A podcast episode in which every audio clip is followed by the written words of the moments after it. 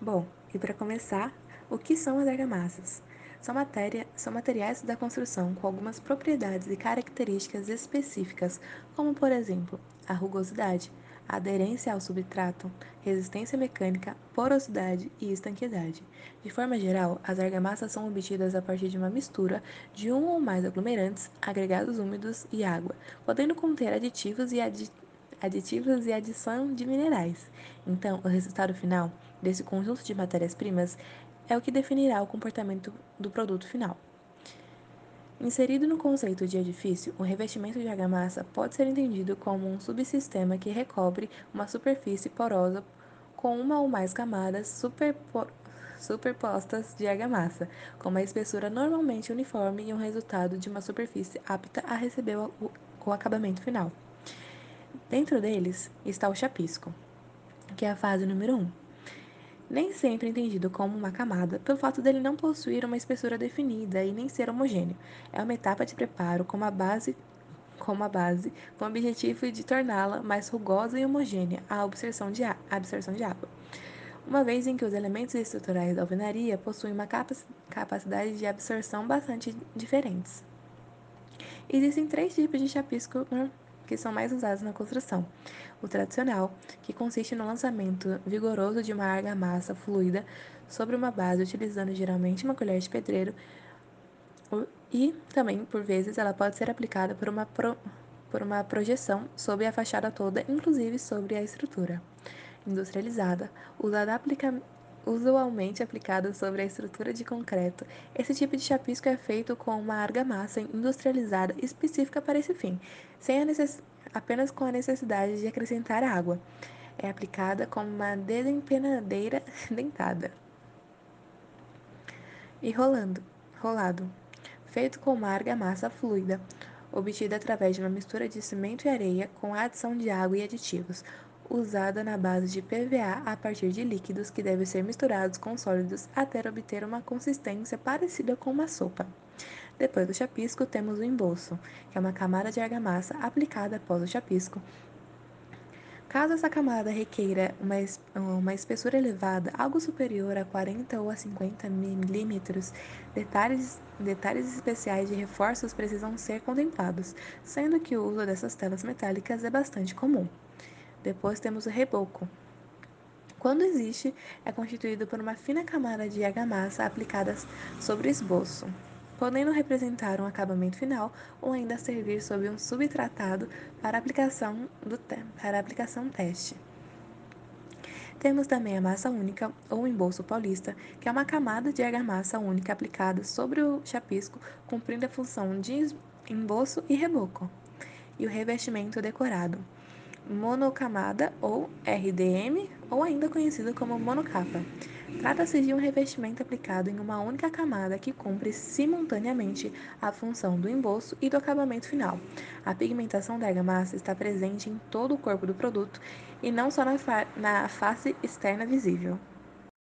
As propriedades do revestimento argamassado podem variar em funções de tipo de acabamento final aplicado, como pintura, revestimento acrílico, textura, placas de cerâmica e etc.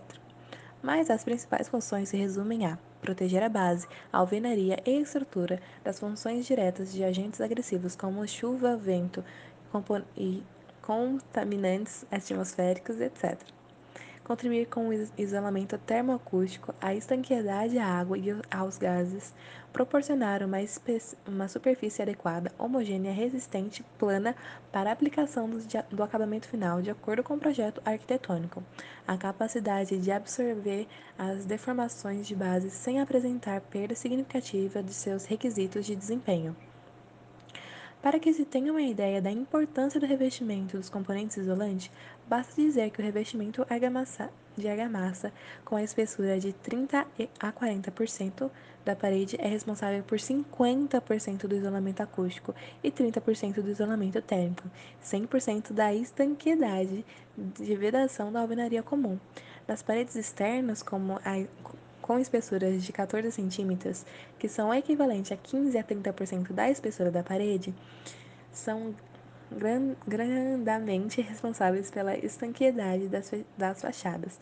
Desta forma, a não ser aplicado ao esboço externo de suas inevitáveis consequências são a perda de estanqueidade, prejuízos de isolamento térmico e acústico e a ausência da camada proteção, de proteção base. Os revestimentos têm uma função de proporcionar regularmente a superficial regularidade superficial para o acabamento. Algumas vezes eles são usados para o preenchimento de grandes desvios estruturais. Nota-se então a importância da regularidade geométrica dos edifícios para que tais problemas sejam minimizados. Já por outro lado, os revestimentos de baixa espessura podem apresentar baixo desempenho em relação aos itens de isolamento, termoforose termoforese e estanqueidade proviamente descritos acima. Anteriormente, no cenário atual da construção civil, o uso do gesso tem sido cada vez mais frequente nos revestimentos, divisórias e re rebaixamentos. Não é por menos, afinal, o gesso é um material extremamente versátil. Mas será que as vantagens do, ge do gesso param para sua versatilidade ou valem a pena? 1. Um, é um material acessível de fácil encontrar no mercado. Bom, o gesso é um produto pulverulento. Por, por existirem muitas reservas de psídios no Brasil, o gesso é encontrado bastantes, com bastante facilidade em nosso país. Vale destacar que, apesar de haver vários gipsídeos em grande quantidade por aqui, o aproveitamento do gesso no Brasil ainda é pequeno em relação aos outros países, como a França, Estados Unidos, Espanha, Canadá e Grécia. 2. Garante uma aplicação rápida e simples, enquanto o reboco de cimento exige uma sobreposição de duas ou três camadas até a sua finalização. A massa de gesso pode ser colocada em uma única etapa. Após a aplicação, a sua aderência completa costuma ocorrer em apenas 7 dias. 3. Traz economia de espaço durante a obra. O gesso envolve a utilização de um só insumo construtivo, e o acabamento em gesso também exige menor área de estoque e mantém uma obra organizada para a reforma sem bagunça. Isso significa que o gesso contribui efetivamente na economia dos espaços de no decorrer da reforma ou da construção. 4. Um material com ótima relação de custo-benefício. Além da economia de tempo na aplicação e de espaço de armazenamento, o gesso é um material quase quatro, quase três vezes mais acessível em, em relação à soma do cimento, areia e cal utilizado no reboco tradicional. Se você se preocupa com o rendimento, saiba que o trabalho do gesso, com o trabalho com gesso, gera menor desperdício do material. 5. O acabamento em gesso tem um belo efeito estético. Para quem não abre mão da beleza, pode ficar tranquilo ao optar por esse material de acabamento. Como, resolver, como resultado dessa escolha, você terá uma superfície lisinha, branquinha e, com, e pronta para receber qualquer tipo de tinta. 6. Contribuir para uma maior conforto termoacústico. O gesso ganha cada vez mais destaque no, seu, no isolamento térmico. Quando aplicado em acabamento de paredes e de outras superfícies, mantém a temperatura interna regulada por mais tempo em comparação à, temperatura externa. Como se não bastasse a vantagem, essa, essa vantagem, ainda temos a melhora do acústico no ambiente. Quando usado no formato de placas recheadas com lãs de vidro em formato de manta, essas lãs têm uma função de barrar o som gerado em um local em um local. 7. Auxilia na personaliza personalização dos projetos. Além do formato de pó utilizado nos revestimentos, o gesso também é encontrado em placas e, a, placas e acartonados pré-moldados para complementar a decoração dos ambientes. Com enorme potencial decorativo, esse material ganha destaque especificamente nos projetos de iluminação diferenciada, já que permite uma direção um direcionamento da luz e oferece um apoio para as lâmpadas, spots luminar e luminárias diversas. 8. Aumenta a segurança da resistência. O gesso também tem uma vantagem de aumentar a segurança do lugar da residência em propagação ao fogo. Só para você ter uma ideia, em 1670, o rei Luís tornou obrigatória a utilização de gesso nas casas.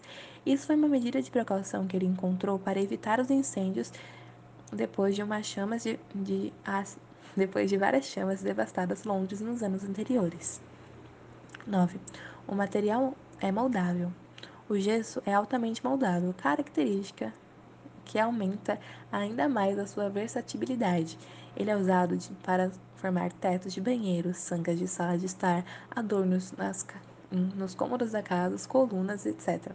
Até mesmo, até mesmo em ambientes comerciais, consultórios e outros estabelecimentos, o gesso pode ser utilizado em uma espécie de constru construção de divisórias. E 10.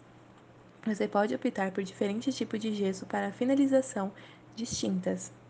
Há, há vários tipos básicos de gesso: gesso acartonado, gesso em pó, placas de gesso e blocos de gesso. O gesso acartonato, ou popularmente conhecido como drywall, é o mais utilizado na construção civil. Ele serve para fazer forros, para fazer forros, paredes e divisórias. Com revestimento adequado, ele é eficaz tanto como isolamento acústico quanto térmico.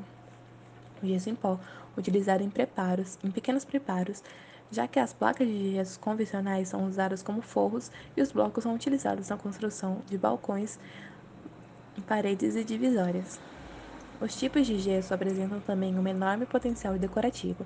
Prova disso são os atemporais rodapés, também conhecidos como molduras de gesso. O roda-teto é um elemento estético tradicional nos designs exteriores e não é por menos. Ele arremata o encontro da parede com o teto, tornando o acabamento mais bonito e elegante. Um grande ponto positivo para essa moldura é que ela representa uma grande economia se comparada com serviços mais elaborados de gesso, como as bancas rebaixadas. O revestimento cerâmico é produzido a partir de uma mistura de argila e outras matérias-primas inorgânicas que são queimadas em altas temperaturas. Essas peças são usadas para revestir pisos e paredes, sendo divididas em grupos, dependendo das suas características físico-químicas e das suas aplicações. A fabricação da cerâmica é um processo bastante rigoroso, que hoje conta com diferentes tecnologias aliando sustentabilidade e qualidade. Fácil de limpar e manter, o revestimento cerâmico é amplamente utilizado em projetos residenciais. Pensando nisso, então, quais são as vantagens do revestimento cerâmico? As cerâmicas são bonitas e versáteis, contando com uma série de vantagens que ajudam a fazer com que elas sejam sempre muito procuradas. Entre os pontos positivos, podemos citar o preço. O preço da cerâmica é menor que de outros tipos de revestimentos e a instalação também costuma ser a mais barata, já que é mais simples de ser executada. Grande variedade de cores, tamanhos e modelos, inclusive com texturas que recriam madeira ou mármore, permitindo decorar de maneiras diferenciadas. Ideal para locais secos e quentes, pois ajuda a manter a temperatura do ambiente mais fresca Durável quando comparado a outros materiais, pois é resistente à água. Durável resistente com diferentes versões, cores e tamanhos, o revestimento cerâmico é extremamente vantajoso para diferentes tipos de obras. Então, aonde o revestimento cerâmico pode ser aplicado? Existe uma infinidade de possibilidades para usar na arquitetura e transformar o ambiente. A cerâmica pode ser aplicada em pisos, calçadas, paredes e até mesmo fachadas. Você só precisa se preocupar com as características técnicas de cada peça escolhida, como a resistência à água, a trafegabilidade e a abrasão, além do rejunte apreciado. O uso residencial do revestimento cerâmico é extremamente procurado. Nesse caso, a dica é considerar a facilidade da limpeza do produto escolhido, o nível de tráfego no ambiente e as características do local, como presença de água ou umidade. O revestimento cerâmico pode ser usado em pisos, paredes, áreas internas ou externas. Além das residências, os revestimentos cerâmicos podem aparecer em espaços comerciais. Nesse caso, sempre avalie a resistência ao tráfego considerando a quantidade média de pessoas que circulam no local. Além desses usos, os revestimentos cerâmicos podem ser usados em saunas, desde que o revestimento seja adequado para o ambiente. Como cuidar e manter, e manter os revestimentos cerâmicos? Os revestimentos cerâmicos são muito fáceis de cuidar e de limpar. Uma dica importante é evitar usar sabão, porque ele forma um filme que embaça o brilho e promove o crescimento de mofo e de bactérias em áreas úmidas, como os boxes dos banheiros. Outra dica é evitar esponjas de aço, pois pequenas partículas podem permanecer no rejunte ou na placa cerâmica e oxidarem, manchar definitivamente a peça. E claro, não use ácidos, pois podem danificar a superfície do material, alterando o brilho e o rejunte. No caso de revestimentos esmaltados, basta fazer a limpeza com uma esponja macia ou um pano úmido com detergente neutro, diluído em água. Se você notar algumas manchas, poderá substituir a água em temperatura ambiente pela água quente. Caso o rejunte esteja sujo, limpe com uma esponja de cerdas de, cerdas de plástico. Outras dicas essenciais. Após fazer a limpeza, seque a superfície com um pano seco para evitar manchas. Para limpar o rejunte, use saponáceo cremoso. Para limpar manchas de caneta ou de esmalte, use solventes orgânicos. Sempre faça testes antes de aplicar algum produto de limpeza novo. Nas piscinas, nesse caso, também é fundamental optar por um revestimento com uma baixa absorção de água e de resistência a escorregamentos. Lareiras e churrasqueiras. O revestimento deve ser resistente ao choque térmico, às manchas e à dilatação térmica mínima. Escadas e rampas. Aqui, a dica é conferir o coeficiente de atrito, evitando usar um revestimento que seja muito escorregadio. Garagens. É importante conferir a resistência da carga, a abrasão e as manchas, como óleo de carro. Piso e parede. O revestimento cerâmico pode ser usado tanto em piso quanto em parede, porém, cada aplicação existe uma peça com características diferentes, especialmente em relação à resistência, abrasão e à expansão por umidade, ao ataque químico e às manchas. Se a ideia é aplicar a cerâmica no piso, considere a resistência à abrasão, a resistência à ruptura, a possibilidade de impacto e coeficiente de atrito, a resistência às manchas e facilidade de limpeza. Para paredes, é aceitável uma resistência mínima à ruptura e à abrasão. Outro cuidado é importante em relação à instalação. É fundamental que a base, seja argamassa ou rejuntamento, seja muito bem executada, para não correr infiltrações que possam estragar o produto e a beleza e a funcionalidade do ambiente. Enfim, quais são os tipos de cerâmica? As peças de cerâmica são oferecidas em versões naturais e esmaltadas. Elas podem ser classificadas em dois grandes grupos, tradicional e avançado. Cerâmica tradicional a cerâmica tradicional é aproveitada em diversos revestimentos, desde azulejos até vasos para cultivar plantas e flores. Os tijolos também são produzidos assim, como qualquer outro objeto que não exija muita sofisticação. A cerâmica avançada é obtida a partir da matéria-prima mais purificada, que pode ser a mesma que dá origem à cerâmica tradicional, mas que está num estado de maior pureza. É o caso do porcelanato. As principais funções desse revestimento são proteger e decorar. Proteger a base e a estrutura da construção com os pisos e as paredes e decorar, dando acabamento ao ambiente, proporcionando conforto visual.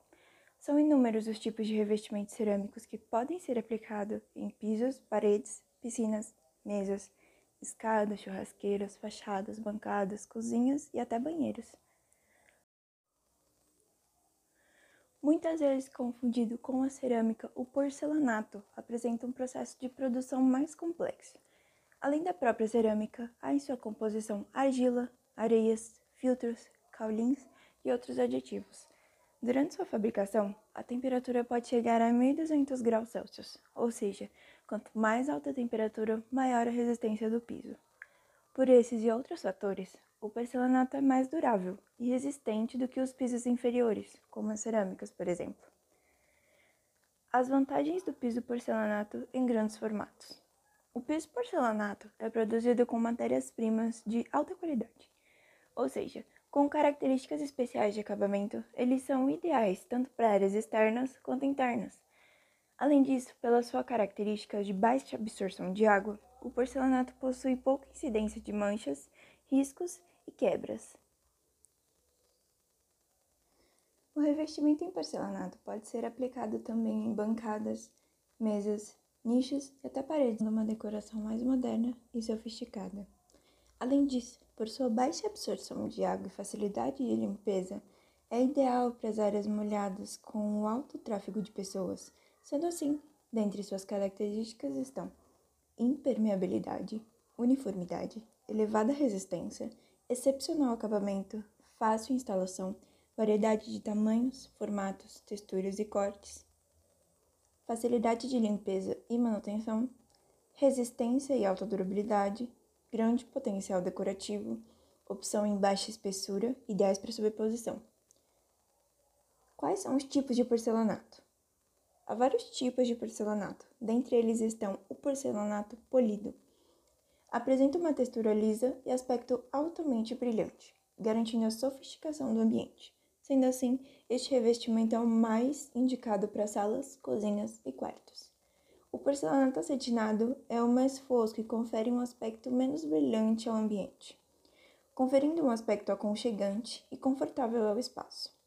Além disso, por sua alta resistência e fácil limpeza, é ideal para banheiros, salões de evento e salas comerciais.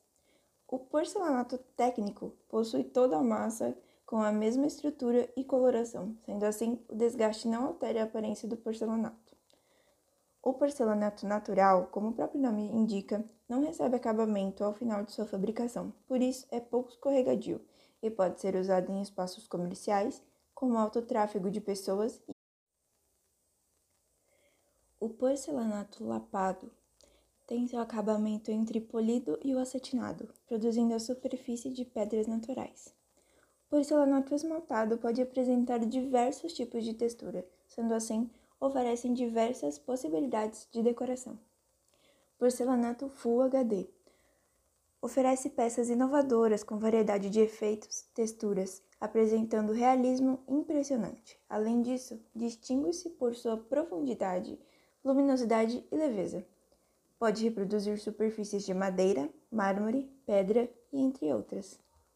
Porcelanato Full HD polido é o que existe de mais moderno. Nesses revestimentos foram combinadas as tecnologias de impressão Full HD e a técnica de polimento, sendo assim, reproduzem perfeitamente os mármores e granitos, com a durabilidade e resistência do porcelanato.